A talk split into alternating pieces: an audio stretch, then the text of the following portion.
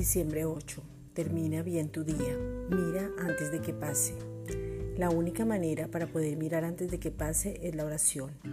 El apóstol Pablo oró siempre para estar preparado para la acción. Si usted no sabe lo que va a realizar, entonces nunca va a tener propósito ni provisión de oración. Orar es descubrir el futuro antes de que venga.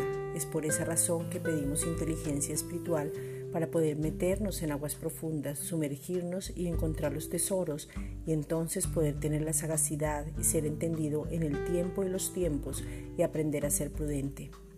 Alguien es inteligente cuando sabe y ejecuta.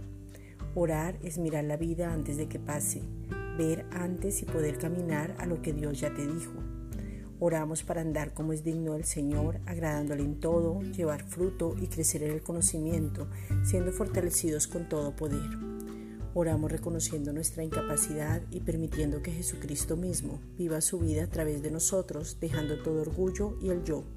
Colosenses 1, versículos 9 al 11 por lo cual también nosotros, desde el día que lo oímos, no cesamos de orar por vosotros y de pedir que seáis llenos del conocimiento de su voluntad en toda sabiduría e inteligencia espiritual, para que andéis como es digno del Señor, agradándole en todo, llevando fruto en toda buena obra y creciendo en el conocimiento de Dios, fortalecidos con todo poder conforme a la potencia de su gloria para toda paciencia y longanimidad.